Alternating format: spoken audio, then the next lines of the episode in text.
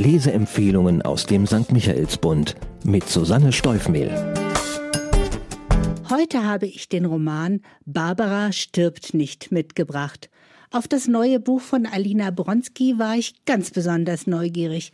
Zum einen, weil ich bisher jeden ihrer Romane großartig fand, zum anderen, weil sie hier konsequent aus der Sicht eines alten Mannes schreibt und ich gespannt war, wie authentisch ihr das gelungen sein mochte. Auch wenn Barbara die Titelfigur ist, steht ihr Mann Walter im Mittelpunkt dieses Eheporträts, in dem er von einem auf den anderen Tag mit drastischen Veränderungen einer jahrzehntelangen Routine konfrontiert wird und den Schutz seines verhärteten Panzers aufbrechen muss. Die Handlung als Herr Schmidt an einem Freitagmorgen aufwacht und das vertraute Aroma des Kaffeeduftes vermisst, ist er zwar deutlich irritiert, ahnt aber nicht, dass diese Abweichung von der Normalität der Beginn eines neuen Lebens für ihn sein wird.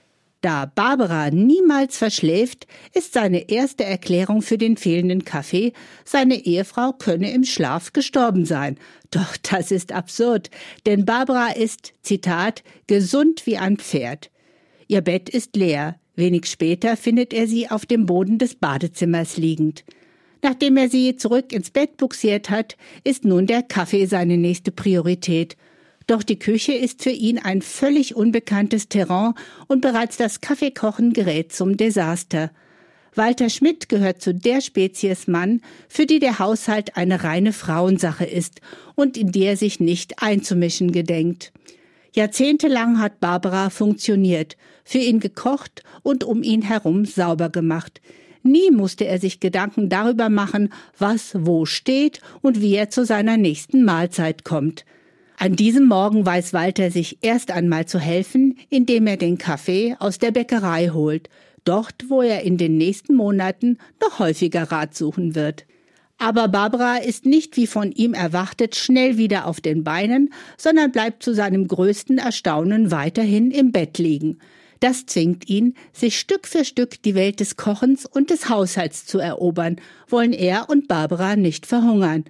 Ein langer Weg und ein hartes Stück Arbeit, erschwert durch das Rätsel um Barbaras Beweggründe, sich derart hartnäckig ihren Aufgaben zu verweigern. Spannungsfaktor was ist nur los mit Barbara? Auch wenn die Szenerie im Schmidtchen-Haushalt einzig und allein aus Walters Perspektive zu beobachten ist, wird anhand der Reaktionen seiner Kinder, Nachbarn und Bekannten schnell klar, dass Barbaras Zustand sehr ernst ist. Das Wort Krebs wird zwar niemals deutlich ausgesprochen, aber die Symptome, die beschrieben werden, deuten darauf hin. Nur Walter scheint die Zeichen nicht deuten zu können. Eine ernsthafte Erkrankung seiner Frau hat in seinem Weltbild keinen Platz. Unermüdlich versucht er sie zum Essen zu bewegen, denn wer isst, wird auch wieder gesund. Zu diesem Zweck lernt Walter kochen. Zuerst nur mit Tipps der jungen Bäckereiverkäuferin, dann entdeckt er Fernsehkoch Medinsky und das Internet für sich. Auch was die sozialen Netzwerke angeht, ist Walter ein hilfloser Novize, der sich mühevoll in die undurchsichtige Materie einarbeiten muss. Hilfe ist in seinen Augen Einmischung und er lehnt sie kategorisch ab und verprellt jeden, der sie anbietet, auch seine Kinder. Eindrucksvoll. Die Metamorphose des Rentners Walter Schmidt vom sturköpfigen, weltfremden und abweisenden Macho alter Schule zum kümmernden, ja beinahe liebevollen Ehemann vollzieht sich nicht über Nacht. Von seinem Talent fürs Kochen ist niemand mehr überrascht als er selbst, und seine anfangs vergeblichen Versuche und Pannen beschreibt die Autorin äußerst amüsant. Doch was wäre ein Bronski-Roman ohne ihren bitterbösen Humor und ohne ihre Vorliebe für sperrige und latent unsympathische Protagonistinnen, zu denen man beim Lesen permanent auf Konfrontationskurs geht.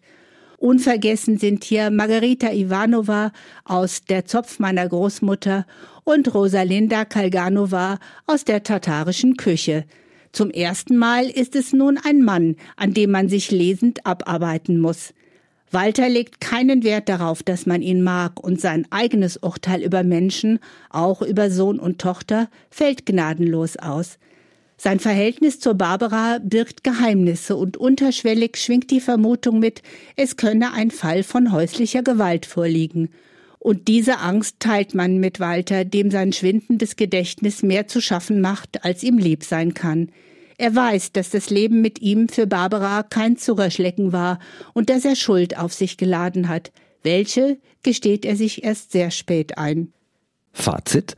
Intensiver noch als in ihren früheren Romanen verbindet Alina Bronski in Barbara stirbt nicht Schwarzhumoriges mit tief berührendem und manchmal erscheint das Geschriebene so grotesk überzeichnet, dass ich oft gar nicht wusste, ob ich darüber eigentlich noch lachen darf.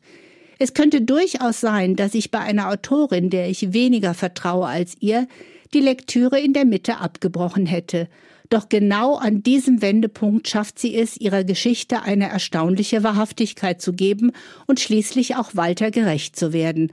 Und Hand aufs Herz, jede und jeder kennt doch so ein Ehepaar Schmidt mit seinen tradierten Weltanschauungen und in 50 Ehejahren festgefahrenen Routinen und Denkmustern. Dass Bronskis Meisterschaft im Detail und zwischen den Zeilen zu suchen ist, erkannte ich einmal mehr, als ich das allererste Kapitel für diesen Podcast ein zweites Mal las. Im Wissen, wie der Roman endet, findet man sie, diese winzig kleinen Andeutungen, dass Walter nicht das fürchterliche Ekelpaket ist, für den man ihn auf den ersten Blick halten mag. Die Autorin Alina Bronski kam 1978 in Sverdlovsk in der ehemaligen Sowjetunion zur Welt. Von der asiatischen Seite des Uralgebirges übersiedelte sie 1990 mit ihrer Familie als jüdische Kontingentflüchtlinge nach Deutschland. Ihre ersten Stationen waren Marburg und Darmstadt, heute lebt sie in Berlin. 2008 erschien Bronskis erster Roman Scherbenpark in dem sie die Geschichte der 17-jährigen Sascha erzählt, die aus Moskau nach Deutschland kam.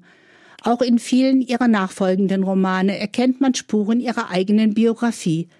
Scherbenpark wurde fürs Theater adaptiert und 2013 mit Fritzi Jasner Bauer in der Hauptrolle auf die große Leinwand gebracht. Ihre Romane Die schärfsten Gerichte der tatarischen Küche und Baba Dunjas letzte Liebe schafften es auf die Longlist des Deutschen Buchpreises. Alina Bronski ist auch eine sehr erfolgreiche Jugendbuchautorin. Neben dem All-Ager Scherbenpark sind hier vor allem und du kommst auch drin vor und nenn mich einfach Superheld hervorzuheben. Für wen? Alina Bronski hat sich mit ihren bisherigen Romanen eine große Fangemeinschaft erschrieben, die von ihrem neuen Buch wieder begeistert sein wird allen, die Familienromane mögen, die ein wenig aus dem Rahmen fallen und die den bitterbösen Humor Bronskis auch bei einem sensiblen Thema wie Tod und Krankheit schätzen, wird die Geschichte von Walter und Barbara gefallen. Von mir bekommt dieser Roman eine Empfehlung von Herzen. Zahlen, Daten, Fakten. Barbara stirbt nicht heißt der aktuelle Roman der deutsch-russischen Erfolgsschriftstellerin Alina Bronski.